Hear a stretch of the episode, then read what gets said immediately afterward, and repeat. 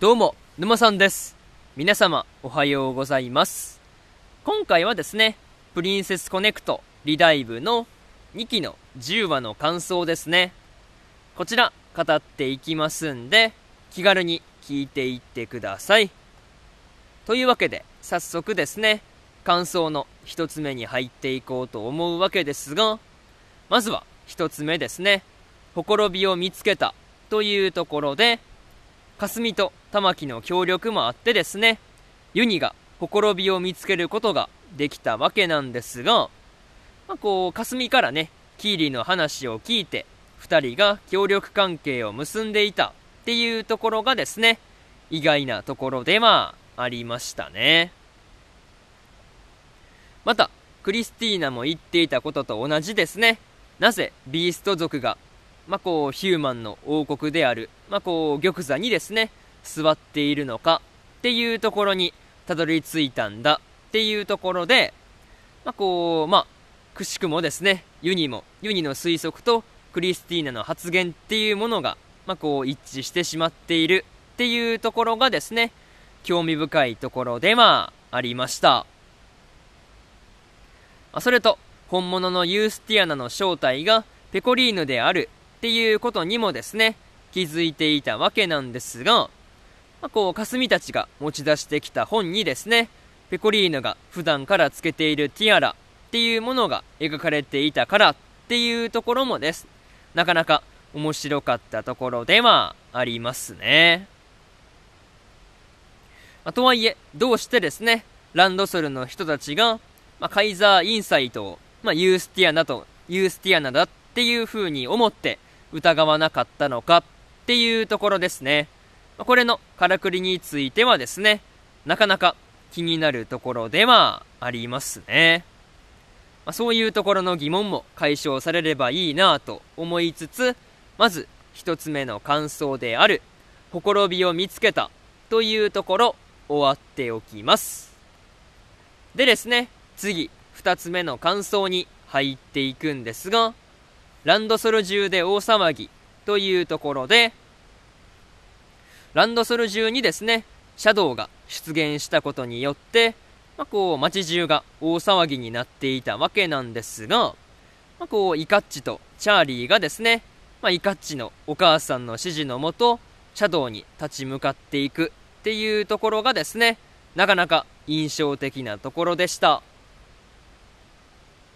まあ、それと、街中にシャドウが現れたっていうことで、まあ、王宮の前に民衆たちがですね、避難してきていたわけなんですが、まあ、そこをね、こう、キャルが容赦なく攻撃してくるっていうところもですね、まあ、本当に、こう、キャルがどうしてしまったんだっていう風に感じてしまったところではありますね。ま、そういうところで結構ね、こう、ハラハラしたなというところがあったわけなんですが、また、ペコリーヌがですね、そんなキャルの前に立ちはだかっていたわけなんですが、まあ、本当にペコリーヌ相手にも容赦なく攻撃をしてくるっていうところがですね、まあ、見ている側としてはハラハラしてしまったなというところではありますね。まあ、にしてもね、こう、ランドソルを移動している間に、まあ、結城が意識を失ってしまったりとか、まあ、コッコロの周りが一瞬だけ真っ黒な空間になってしまったりっていうところがあったわけなんですが、まあ、そういう異変というか、まあ、そういうところにもね、何かしら意味があったりするのかなっていうところで気になるところではありましたね。まあ、そういうところで二つ目の感想であるランドソル中で大騒ぎというところ終わっておきます。でですね、次、三つ目の感想に入っていくんですが、キャルの本心はというところで、キャルがですね、カイザーインサイトに従って、ディアボロスを襲撃して、まあ、イリアをね、捕まえたりしていたわけなんですが、まあ、本心ではこれ以上人を傷つけたくないっていう風にね、思っていたりするんだっていうところで、すごくうるっとくるところではありましたね。まあ、そんなキャルの本心を聞いたペコリーヌがですね、そこで自分が真のユースティアナであるっていうことをですね、民衆の前で明らかにして、祖国を取り戻すっていうことをですね、こう、人、今一気にね、宣言してしまったっていうところが、なかなかかっこいいなっていうふうに思ったところではありましたね。また、キャルを操っている時のカイザーインサイトがですね、なかなか恐ろしい感じではあったんですが、まあ、結局、キャルのことに関してはですね、操り人形くらいにしか思っていないんだっていうところが伝わってきて、まあ、ちょっとね、普段のキャルの忠誠っていうところを考えると、あんまりだっていう風に感じたところですね。まあ、とはいえ、キャルもですね、民衆相手には手加減をしていたりしたわけなんですが、まあ、こう操られながらも優しい心は残っていたんだっていうところで、まあ、本当に安心したところではありましたね。まあ、とはいえ、それなね、こう優しい心が残っているキャルを操っているっていうところも、また残酷だなぁと感じたところですね。まあ、そういうところで3つ目の感想であるキャルの本心はというところ終わっておきます。でですね、最後にというパートに入っていくんですが、今回はランドソル銃が大変なことになっていたわけなんですが、キャルがカイザーインサイド側として動いていたというところで、かなり驚かされたところではありましたね。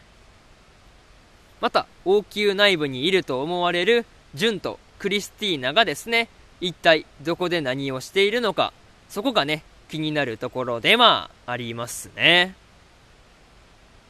まあ、それと、ユニがですね、ランドソル銃の意志を使って、カイザーインサイトが、まあ、偽りのユースティアナであるっていうことをですね、暴露したりしていたわけなんですが、まあ、そういうところもね、なかなか面白かったところではありますね。まあ、とりあえず次回の話では、ペコリーノが真のユースティアナとしてカイザーインサイトに勝利することができるのか、そこをね、楽しみにしていようと思いますというところで、今回のプリンセスコネクトリダイブの2期の10話の感想ですね。こちら、終わっておきます。でですね、今までにも1話から9話の感想はですね、それぞれ過去の放送で語ってますんで、よかったら過去の放送もですね、合わせて聞いてみてくださいという話と、今日はですね、他にも2本更新しておりまして、賢者の弟子を名乗る賢者の第10話の感想と、あけびちゃんのセーラー服の第10話の感想ですね。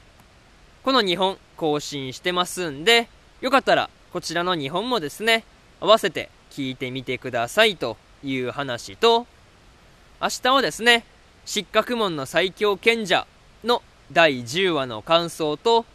オリエントの第10話の感想、そしてですね、箱詰め交番女子の逆襲の第11話の感想ですね。この3本更新しますんで、よかったら明日もですね、ラジオの方聞きに来てもらえると、ものすごく嬉しいですというところで、本日3本目のラジオの方終わっておきます。以上、沼さんでした。それでは次回の放送でお会いしましょう。それじゃあまたね。バイバイ。